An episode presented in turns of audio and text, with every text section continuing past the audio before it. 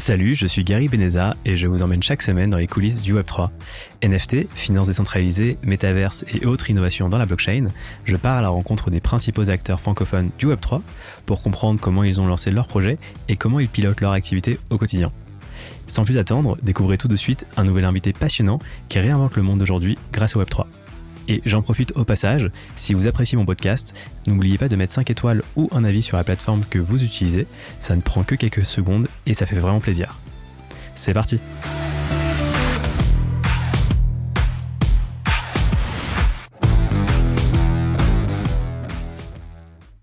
Salut Rémi, bienvenue dans les coulisses du Web3. Salut Gary.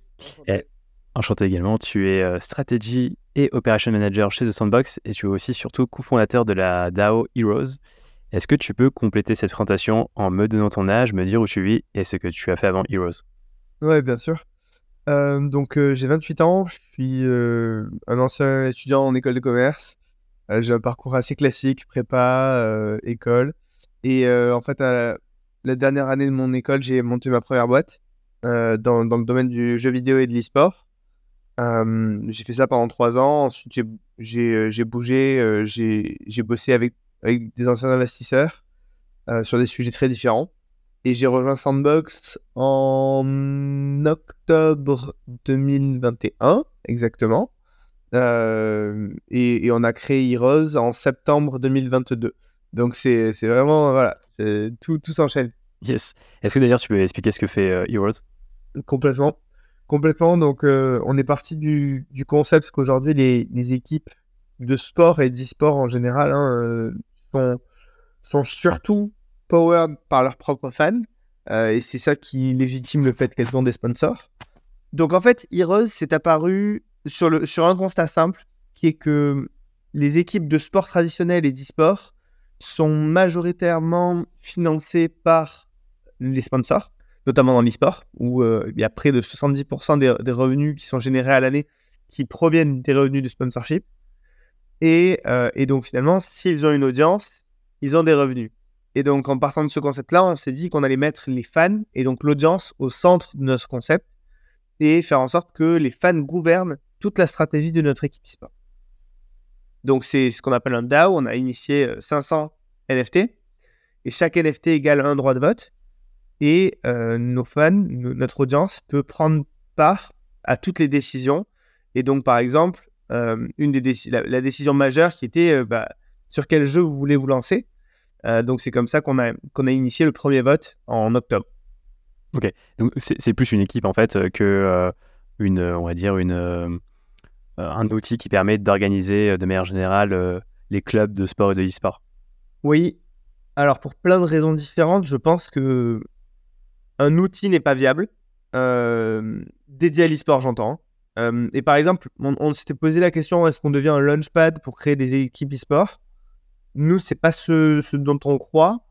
pour la simple et bonne raison que l'e-sport vit de l'image.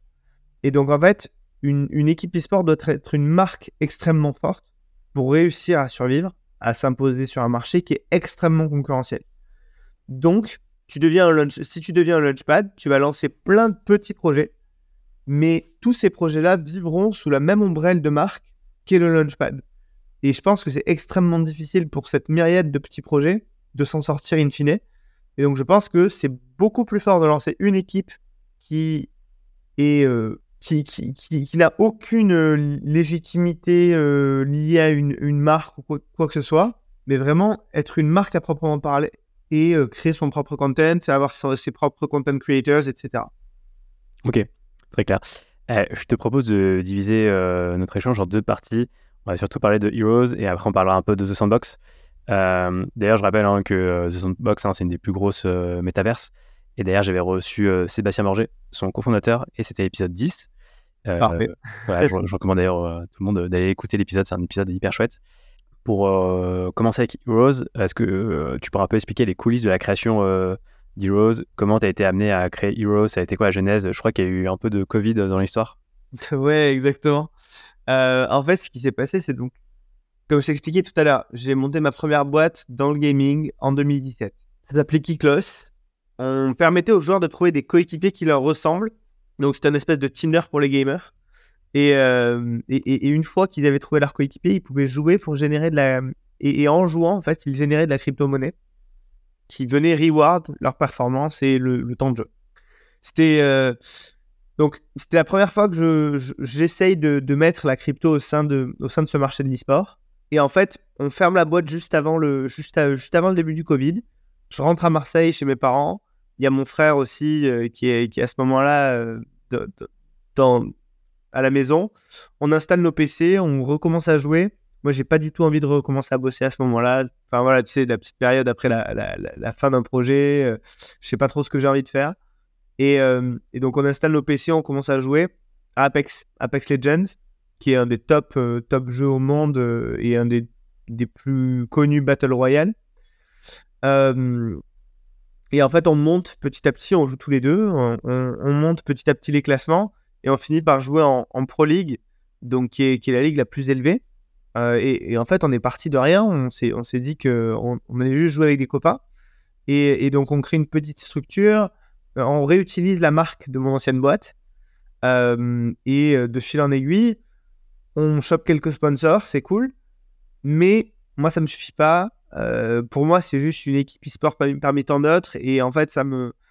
Enfin, j'ai pas spécialement envie de mettre de temps là-dedans, sachant que je viens de recommencer un, vrai boulot, euh, que, que, je suis sur Paris désormais. Donc, voilà, j'ai besoin de plus. Et, euh, et c'est là que je me, je, me repenche sur ce sujet de crypto e-sport. Comment on peut arriver à, aller plus loin, à proposer quelque chose d'innovant? Parce que finalement, si tu regardes le, le marché de l'e-sport actuel, bah, c'est quand même pas, pas dingo. Euh, on, nous parle en permanence de, de l'e-sport, euh, à quel point ça grandit, etc., à quel point c'est innovant. Bah non, euh, franchement, le marché n'a rien d'innovant aujourd'hui.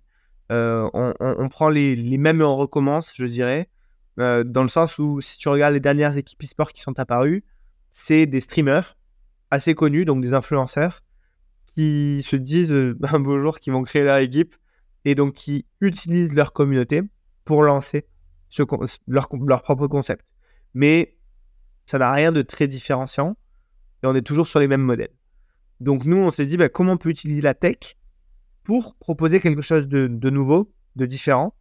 Et, euh, et donc c'est en ça qu'on... Donc euh, j'en parle à mon frère, j'en parle à des copains. Euh, et c'est comme ça qu'on lance, qu'on lance le concept. On travaille pendant... pendant...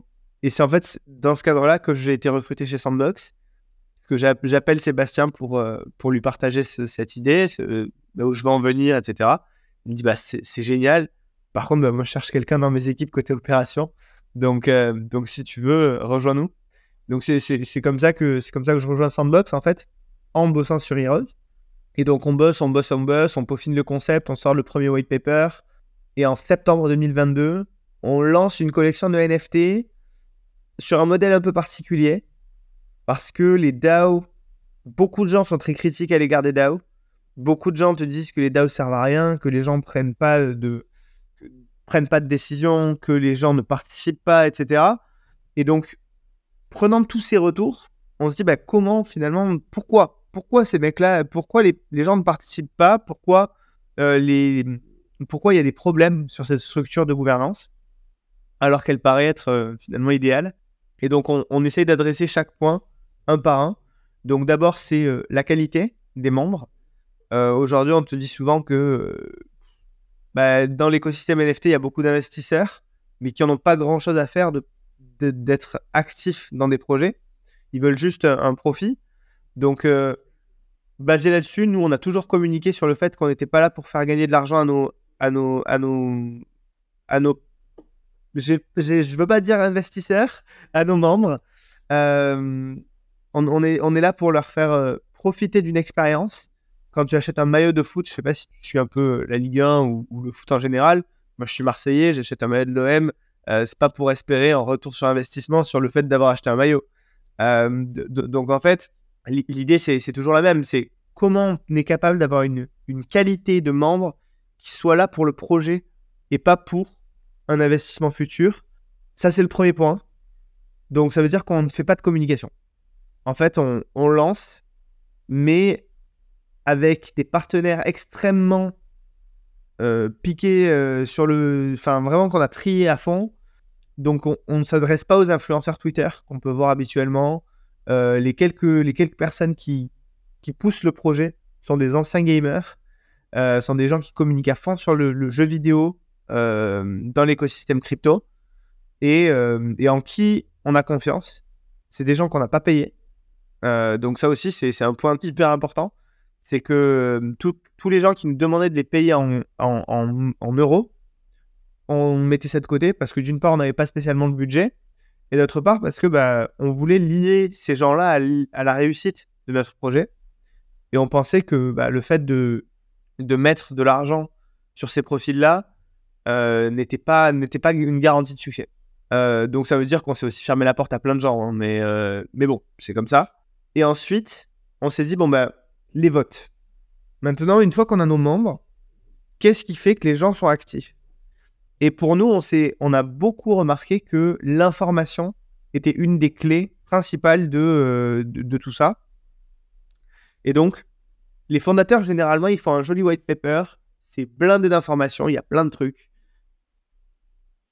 Mais la communauté, bah, ils n'ont pas ces informations. Il y a plein de gens qui sont joueurs mais qui ne comprennent rien au business de l'e-sport, qui n'ont pas les clés sur tel ou tel jeu. T'imagines, il y a tellement de jeux compétitifs aujourd'hui, si tu devais être un expert de tout ça, c'est impossible.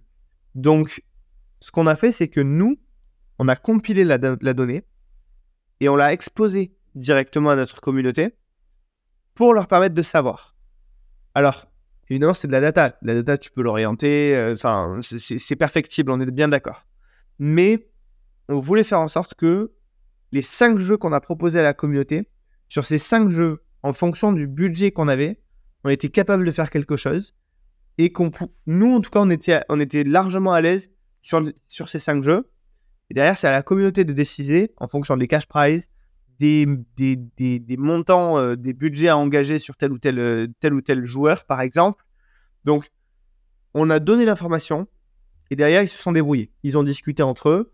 Euh, ils, ont, euh, ils ont émis des hypothèses et, in fine, on a réussi à prendre une décision commune euh, qui était prise à plus de 70%, donc, donc on était quand même avec une très grande majorité et on est allé sur Apex Legends.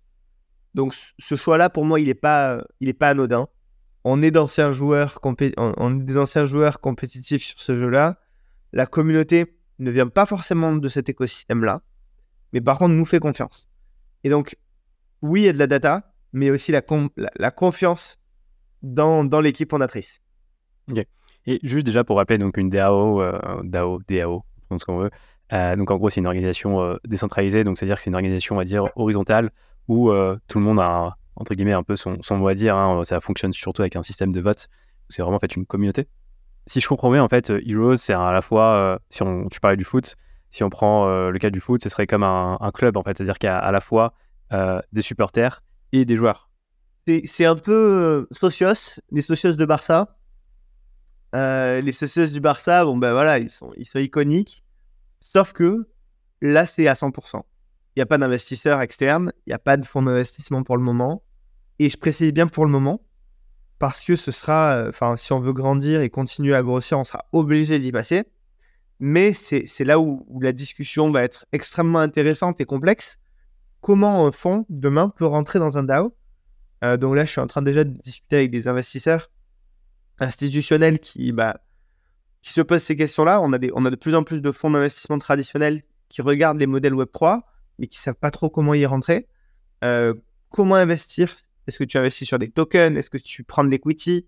Enfin, plein de, sujets très complexes à traiter.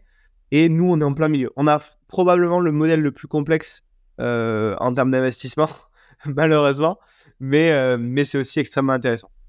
Et d'ailleurs, un investisseur, euh, donc tu parlais d'institutionnel, son intérêt, c'est quoi? C'est soit pour la visibilité, soit pour un retour sur investissement? Bah, Justement, en fait, nous, on parie sur le fait que nos tokens vont s'apprécier. Nos tokens s'apprécieront dans un temps moyen, voire long. Je, ne parle même pas de court terme parce que ça sert à rien. Euh, donc on a vendu nos tokens à 70, l'équivalent de 70 euros. Euh, là, à l'heure où on parle, on doit être à 140 à peu près, je crois. Et d'ailleurs, on, parle de. C'est un token ou c'est un NFT euh? Un NFT, mais les NFT sont des tokens. Oui, bien sûr, mais c'est pour savoir s'il y avait eu les deux. Donc là, on parle de NFT. Bah, en fait, mais mieux que ça, on a lancé à 70 euros. Aujourd'hui, on est à 198 dollars sur, au floor price.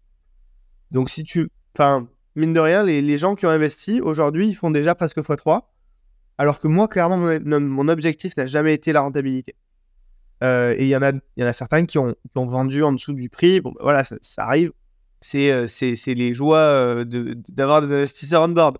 Mais, mais aujourd'hui, on a un, un, pourcentage de tokens listés et donc disponibles à la vente qui est extrêmement faible.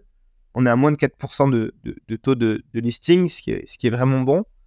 donc ça montre que notre communauté veut garder ces tokens. Et le floor price est trois fois plus élevé que euh, le, ticket d'entrée initial. Donc, moi, je vois ça comme, euh, comme une piste pour les fonds, mais vu qu'on n'a que 500 tokens, les fonds ne peuvent pas faire n'importe quoi non plus. Ils peuvent pas, ils peuvent pas racheter 20 Enfin, s'ils rachètent 20 tokens, ils vont mettre 2000 balles, ils rachètent tout. Enfin, ils rachètent 20 hmm. tokens, ça n'a pas de sens. Donc, pour nous, évidemment qu'il y aura probablement un peu de tokens, mais ce sera très léger. Et après, ce sera surtout de l'equity. Donc, comment un DAO peut lâcher de l'equity, sachant que le DAO en lui-même n'a pas d'existence juridique? Ouais, je comprends. En fait, si je comprends là, donc euh, le NFT sert surtout en fait euh, comme un, droit de vote et qu'à terme, on pourrait avoir un, deuxième token, je sais pas, ça pourrait être un security token ou autre chose qui serait plutôt lié en fait à, à de la DAO, mais bon, c'est encore un peu en suspens. Quoi. Pour moi, c'est même encore là pour le coup plus traditionnel, dans le sens où on a une, on a une société qui existe, qui s'appelle Zero Lab. Euh, c'est Heroes à l'envers. Euh, donc euh, Zero Lab existe, possède la marque, possède les fonds propres et gère le cash de cette, de cette DAO. Donc en fait, les fonds transitent entre deux véhicules. Un véhicule qui est le wallet du DAO et l'autre, c'est le compte bancaire qui appartient à la société. Et donc, ce qu'on fait, c'est que tous nos joueurs sont bien contractualisés sur Zero Lab. Ils ne sont pas contractualisés sur un DAO qui n'existe pas. Donc, c'est là toute la, toute la complexité légale, je pense, de demain venir lever des fonds sur une marque, en fait. En fait, pour moi, c'est ça qui est. Euh, c'est là-dessus que les fonds vont venir chercher de la valeur. C'est venir lever des fonds et faire grossir une, une structure de, de, de marque et qu'est-ce que la marque Heroes demain va être capable de, déployer? Ok. Ouais, c'est hyper intéressant de voir comment tu peux euh, faire grossir une euh, communauté sans, euh, sans impacter, on va dire, l'impact, enfin le, le, le, ouais, l'implication de la communauté dans le projet. Parce que c'est ça, parce qu'en fait, le problème, c'est que si tu files trop de tokens derrière, au fond, ta communauté, elle sert plus à rien, et ça ne veut plus rien dire. En fait, tu te, tu te sabordes, et c'est aussi, entre autres, pour ça qu'on n'a jamais levé avant le launch. Parce qu'on aurait pu euh, se dire, bon, ben, les gars, on a une super idée, euh, on va aller pitcher les fonds et on va faire une pre-seed, on va lever 200-300 millions, 200-300 000 euros et, on, va, euh, on, va avoir du budget en marketing, on va pouvoir grandir, etc. Mais sauf que pour nous, ça faisait pas sens. C'était se fourvoyer, c'était on, on, est une équipe native Web3. Donc, en ce sens-là, comment on peut lancer? Et par rapport à la somme que vous avez levée, donc là, j'imagine, ça va représenter à peu près 50 000 euros, hein, si on fait 500. C'est là. Et euh, c'est quoi le budget principal? C'est pour, on va dire, recruter des joueurs de e-sport et financer leur salaire? C'est euh, quasiment que ça. Euh, on a fait assez récemment une, un petit cadeau à nos holders aussi. On, a offert un t-shirt à tous les, tous les holders qui, qui faisaient partie de la communauté. Donc, euh, tous les membres ont, pu avoir un t-shirt. Ça nous a coûté quand même 3000, euh, euh, presque 4000 euros. Hein, donc, donc, sur un budget de, 40-50 000 euros, ça fait, ça fait un joli montant. mais voilà, pour, pour les récompenser, pour leur... ils nous ont montré leur soutien et fidéliser tout ça. Donc là, on est en train de signer des, sponsors. Je parlais tout à l'heure du fait que les sponsors sont, sont des, des, afflux de cash majeurs pour les équipes, pour nous aussi. Donc, euh, donc maintenant, ça va, être, euh, ça va être aussi de voir comment on optimise nos fonds Web3, notre trésorerie Web3, pour aussi potentiellement venir staker, venir prendre des paris. Euh, et là, la communauté peut directement nous aider. On a quelques, quelques personnes dans la communauté qui connaissent vraiment très bien en DeFi et qui sont là aussi pour, euh, pour nous aiguiller sur comment faire fructifier nos, nos fonds euh, et attendre des rendements aussi de, de, ce, de ce trésor de guerre en fait qu'on a qu'on est allé chercher initialement. Et pour venir sur le métier de joueur de e-sport, enfin c'est des c'est des gens dont c'est vraiment le métier à temps plein où ils font ça vraiment à côté. Euh, comment ça se passe? C'est vraiment leur salaire, c'est pour enfin ils gagnent l'argent pour jouer. Non, alors ça dépend des jeux. Ça dépend des jeux, ça dépend de la taille des équipes de manière assez évidente, comme tu dois t'en douter, avec 30-40 000 euros, je vais pas payer trois joueurs euh, à temps plein. Euh, enfin, oui, ils sont à temps plein, mais ils ne vivent pas que de ça. Il faut aussi comprendre que les joueurs sont généralement assez jeunes, entre 16 et 24-25 ans en moyenne, ce qui fait qu'ils sont souvent chez leurs parents, souvent encore en train de faire des études. Donc, on se retrouve sur des modèles un peu hybrides où on les paye une certaine, certaine somme. Euh, et eux, déjà, ils sont pas salariés, ils sont euh, prestataires de services pour nous. Donc, euh, donc voilà, c'est, tu vois, c'est, des modèles un peu hybrides. Et évidemment, par contre, que le jour où on aura assez de fonds, j'espère pouvoir les avoir, enfin, être, fier de pouvoir les payer comme des salariés. Hein, mais mais c'est, c'est, clair qu'aujourd'hui, c'est, clairement pas faisable. Ok. Je connais pas grand chose au e-sport, mais comment ça se passe euh, donc euh, quand tu participes déjà pour gagner de l'argent c'est quoi? C'est participer à des compétitions et quand tu participes à une compétition est-ce que c'est euh, ça c'est à distance ou faut se déplacer? Et dans ce cas-là est-ce qu'il y a des frais liés au déplacement il y a tous les modèles. Il y a tous les modèles qui existent. Donc là sur notre sur notre jeu Apex tu as ce qu'on appelle des donc il y, a, il y, a, plusieurs ligues. Déjà si on reprend la, la structure globale tu as un la première division qui est la Pro League qui rassemble le les 30 meilleures équipes européennes, ligue dans laquelle nous sommes aujourd'hui. Ensuite, tu as les Challenger Circuit, qui est là une sorte de circuit amateur, euh, semi-pro amateur, je dirais, qui est une ligue ouverte, en fait, où tous les gens, tous les joueurs, pardon, tous les week-ends peuvent s'inscrire pour être inscrits sur ce, sur ce week-end-là. Et donc, le Challenger Circuit, c'est un circuit de X semaines, et toutes les semaines, tu comptabilises des points et à la fin du circuit, les 10 meilleures équipes du Challenger Circuit jouent contre les 10 dernières équipes de la Pro League et sur un modèle de, euh, sur un format de montante descendante. Et donc, et ensuite, les 10, les 10 meilleures équipes de cette montante descendante montent en Pro League ou restent en Pro League pour celles qui se sont maintenues et les autres repartent en Challenger. Donc, donc ça, c'est, le format global. Et sur la Pro League, ça, ça fonctionne par split. Donc, tu as en online, en fait. On va avoir 9 semaines de compétition qui démarrent à partir du 11 mars. À la fin de ces 9 semaines, on a un classement.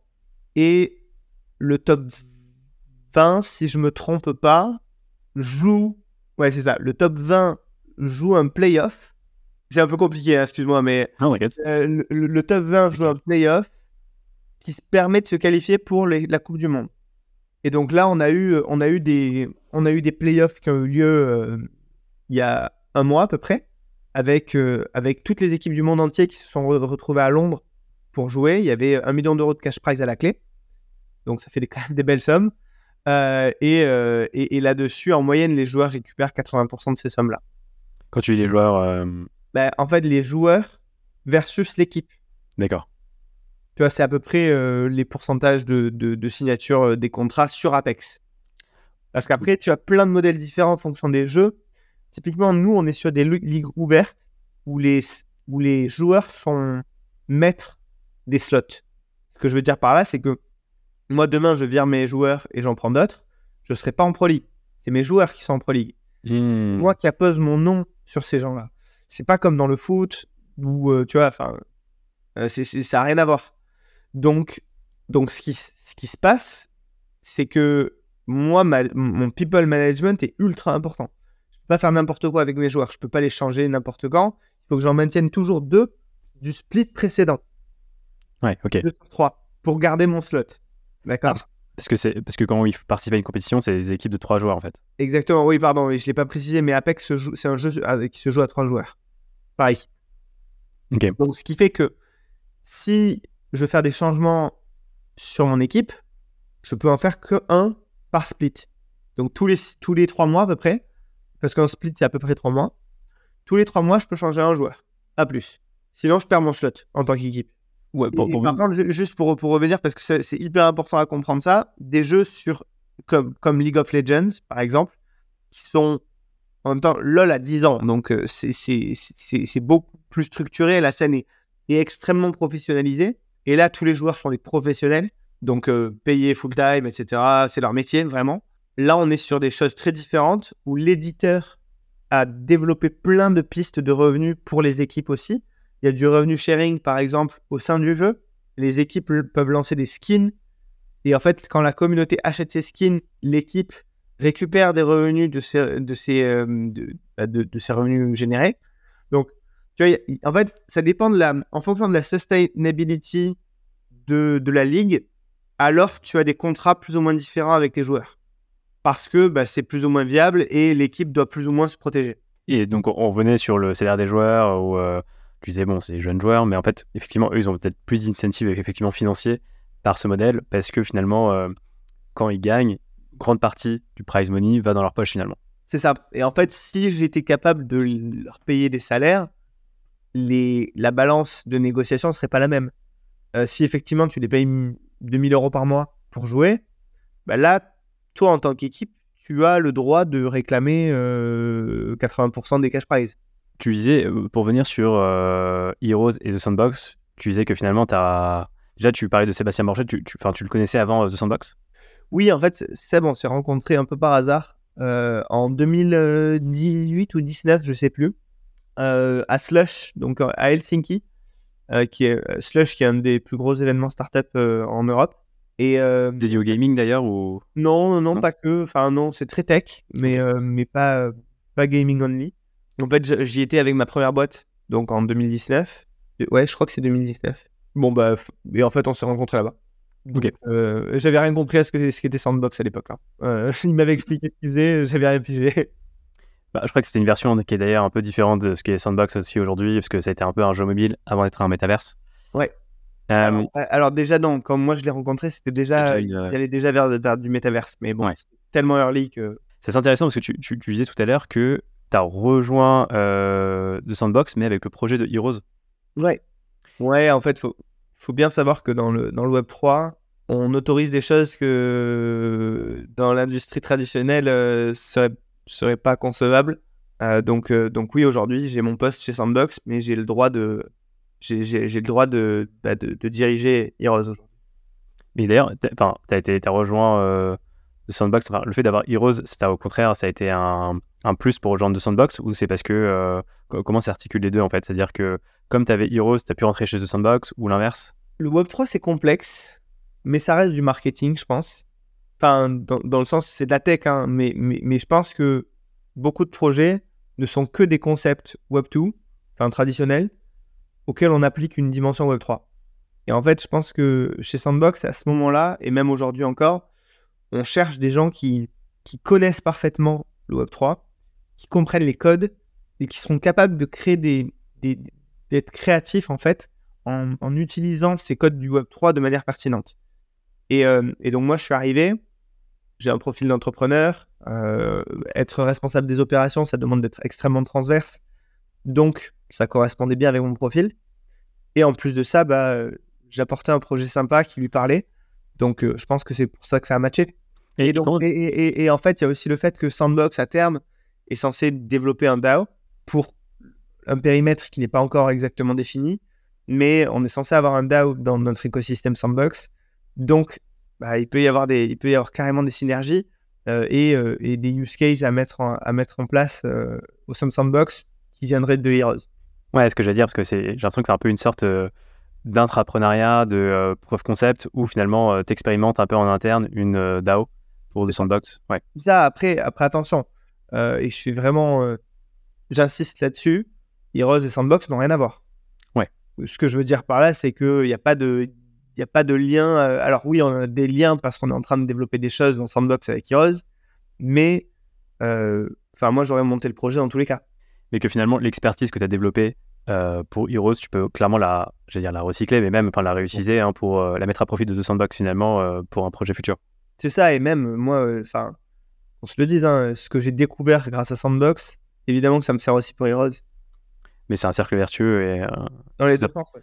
Yes. Et comment tu alloues ton temps entre les deux aujourd'hui Si tu peux donner des chiffres? Enfin, en gros, est-ce que c'est 50-50 entre les deux ou tu es 80% de sandbox, 20% heroes? Je travaille beaucoup plus pour sandbox. c'est, enfin, quand même pour ça que je suis payé hein. aujourd'hui. Je, je me paye pas pour, je me paye pas sur sur Heroes, donc donc c'est c'est pas du tout les mêmes considérations. On a la chance d'être six fondateurs sur Heroes, ce qui nous permet de beaucoup beaucoup diluer nos, nos tâches en fait entre tous les tous les fondateurs. Aujourd'hui, je pense que je suis plutôt 80-20. Et en fait, et en fait, c'est même, en fait, non, c'est même pas ça. C'est je suis 100% sandbox. Hmm. Et en fait, c'est plus comme ça qu'il faut le voir. C'est derrière, c'est de l'extra time en fait que je passe. Et euh, donc, quand je finis de bosser vers 20h, euh, bah, le 20h minuit, euh, il est pour Heroes. Alors, ça veut pas dire que je fais 20h minuit, voire 20h plus tous les jours, loin de là. Mais voilà, c'est plutôt comme ça qu'il faut, qu'il faut approcher le, le sujet non, je, ne sacrifie pas mon temps de sandbox pour bosser sur Heroes, mais plutôt je fais ça par passion et je fais ça après, après, après mon, travail. Quoi. Ok, ouais, un peu comme moi avec ce podcast. Euh, Exactement. Euh, pour venir euh, sur ouais, la, team, alors tu parlais, donc vous étiez six fondateurs, donc toujours ton frère, j'imagine. comment ça se passe l'organisation au sein de la DAO Comment vous prenez les, les décisions? J'imagine que du coup, les fondateurs, vous avez plus d'impact. C'est peut-être vous qui, qui faites des propositions pour des euh, nouvelles mesures ou si je peux en dire un peu plus sur comment finalement euh, s'autogère une DAO?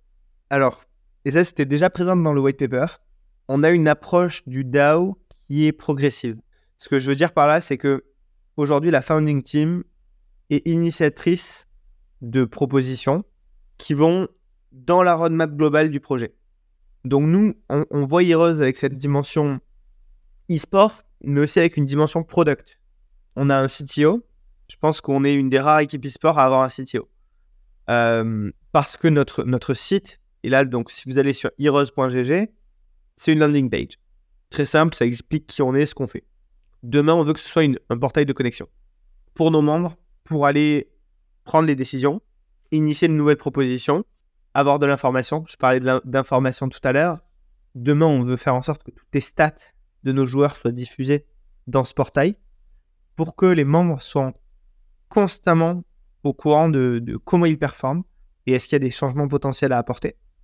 Est-ce que demain, on peut pas scouter aussi directement de nouveaux profils via la data et en fait faire en sorte que les membres puissent soumettre de nouveaux joueurs et faire des propositions de sponsoring de certains joueurs directement euh, via cette interface et que les membres soient incentivés sur le succès euh, de, de recrutement de certains joueurs. Donc, Enfin, tu vois, c'est hyper long terme. Euh, et, aujourd'hui, c'est nous qui proposons. On propose des guidelines et derrière, la communauté vote. Euh, pour te donner quelques chiffres, on est à peu près à 35% de taux d'engagement sur nos votes, ce qui est six fois plus élevé que le taux moyen des DAO. Donc, ce que je te parlais tout à l'heure de d'optimiser l'engagement, de faire en sorte que les gens comprennent, bah, je pense que on a plutôt bien compris les problèmes du marché, qu'on a réussi à y apporter une, réponse. Je ne dis pas qu'elle est parfaite parce que bah, il manque encore euh, beaucoup de pourcentages à, engager. Euh, et, c'est comment on va aller chercher ces pourcentages supplémentaires pour continuer à, grandir et, et, à, être performant. Mais bah, on est euh, pour le moment six fois plus performant que le marché. Et quand vous prenez une, euh, enfin il y a un vote, comment ça se passe? Les gens euh, upvotent sur euh, Discord avec un, emoji ou vous avez un outil dédié à la gestion des DAO concernant le vote? Ça dépend des votes qu'on appelle des votes mineurs. Et là, ça va être vraiment du détail. Hein. C'est juste qu'on a envie de demander, quand on a envie de demander l'avis de la communauté sur un sujet, bon ben voilà, on pousse un, vote mineur, ça peut se passer sur Discord, et c'est plus pour avoir une tendance en fait. Euh, ça va pas être aussi cadré qu'un vote euh, majeur. Et les votes majeurs, par contre, eux sont réalisés sur Snapshot.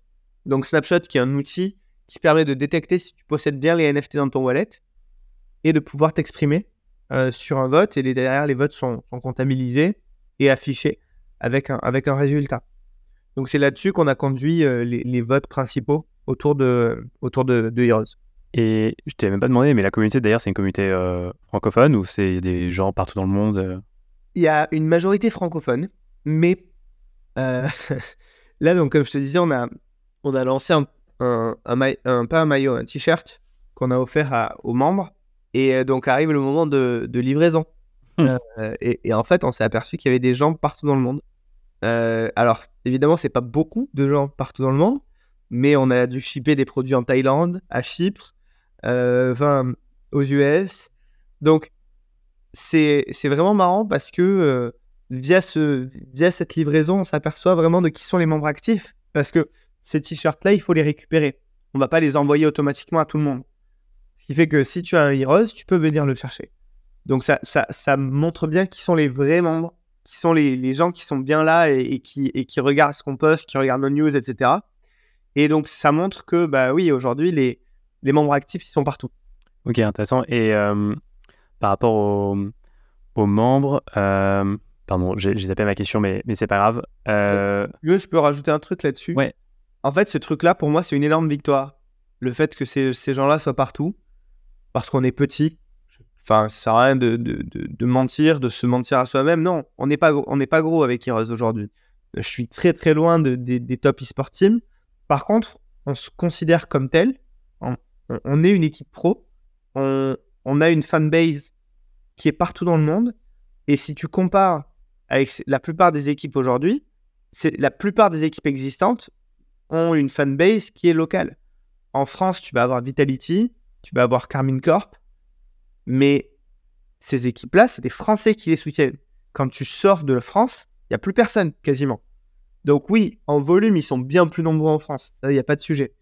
Mais par contre, moi demain, ce que j'aimerais, ce, qu'on aimerait arriver à faire avec, avec, avec ce DAO, c'est arriver à avoir des clusters en fait partout dans le monde qui évidemment à l'échelle locale ne pourront pas se comparer à des top équipes actuelles, mais par contre overall qui représenteront un poids énorme en termes de fanbase. Ouais, je vois, intéressant. Et euh, j'ai retrouvé ma question que je voulais poser tout à l'heure. Comment tu crées une euh, communauté euh, from scratch? C'est-à-dire que tu as ton idée ou si avec tes, tes, six cofondateurs, comment vous avez dit tiens, on va, on va réussir à, embarquer des gens, euh, des users avec notre projet alors que ça reste un projet pour l'instant J'en sais rien. en, fait, non, mais en fait, je te dis ça de manière extrêmement honnête. C'est de la communication, c'est le fait de euh, faire parler de soi. Je pense que, et, pareil, tu vois, on parlait de Sandbox tout à l'heure. Mon poste chez Sandbox aujourd'hui légitime aussi énormément le projet. Euh, c'est un, un, gage de confiance qui est pas négligeable du tout, à mes yeux. Euh, et je pense qu'aujourd'hui, la communauté est, entièrement alignée là-dessus. Et certains ont rejoint uniquement parce que je faisais partie de, Sandbox. Donc, donc tu as, as, plein de raisons. Après, tu as des gens qui euh, nous ont découvert un peu par hasard, parce qu'on est passé sur des Twitter Space, parce qu'on a posté un tweet. Donc, il y a beaucoup de storytelling. On, a, on, communiquait énormément au départ. Aujourd'hui, on a pas mal réduit parce que bah, finalement, la communauté est là et on n'est pas, en train de chercher à, acquérir beaucoup de nouvelles personnes. Donc, euh, on n'a pas, forcément ce besoin de, grossir aujourd'hui. Mais, euh, oui, Twitter est un, outil essentiel, je pense, dans tout projet Web3. Sauf que, et là je vais, venir à un point qui est pour nous notre priorité 2023, euh, le Web3 c'est bien, mais c'est tout petit. Et en fait, on avait recruté une première salve de joueurs en septembre, octobre, on s'est aperçu, on a, un super streamer qui fait partie des plus gros streamers sur Apex en France. Parmi toute sa communauté, il n'y a personne qui a acheté un NFT. Et pour nous, ça, ça a été un énorme, euh, pas un warning, mais en fait, une énorme prise de conscience en termes de, priorisation. On était là, ouais, il faut qu'on contractualise des top joueurs, il faut qu'on monte, il faut qu'on soit premier, enfin, tu vois, la logique de performance. Et en fait, non. Aujourd'hui, le Web3, c'est bien, mais en fait, c'est une, une bande de bras cassés qui, euh, qui, qui, croient en une technologie, qui croient en un truc, mais c'est encore un peu les Gaulois, tu vois. C'est un peu ces, ces Gaulois qui, euh, qui, prennent leur potion magique là et qui ont plein d'idées.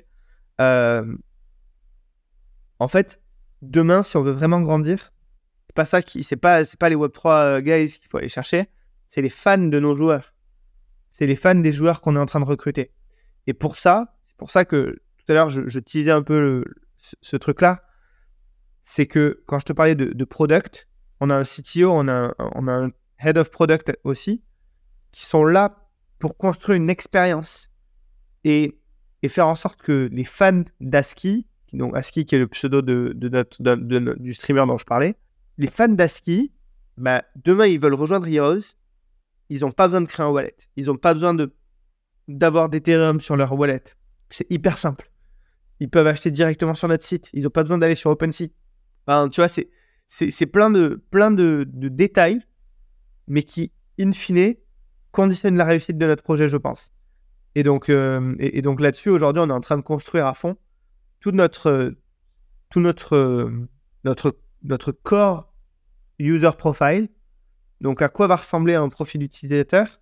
Comment il va se login avec son adresse mail? Et en fait, ça va lui générer un wallet automatiquement. Donc là, on se rapproche de, solutions existantes. Hein. On n'est pas en train de réinventer la roue. Ouais, comme Magic Link, par exemple. Euh. Voilà, c'est ça. On, discute avec, avec pas mal d'acteurs là-dessus. Ensuite, comment ils vont être capables d'approvisionner leur wallet en Ether ou en Fiat? Et derrière, avoir notre propre marketplace sur lesquels nos tokens s'échangent sans frais supplémentaires. Et ça sert à rien d'avoir les 2,5% d'OpenSea. Bon, là, même s'ils les ont enlevés en ce moment, mais, mais tu vois, comment on peut être capable d'unifier l'expérience globale d'un utilisateur qui rentre chez Heroes Ouais, c'est un super point et, j'ai l'impression que ouais, c'est clairement un point qui ne concerne pas que Heroes, mais tous les projets euh, Web3. Euh, que voilà, l'audience Web3 est peut-être un peu trop euh, embryonnaire pour l'instant. Il faut vraiment viser plus du mass market, du marché traditionnel, avec une expérience proche du e-commerce hein, finalement. Mhm. Ah ben 100%.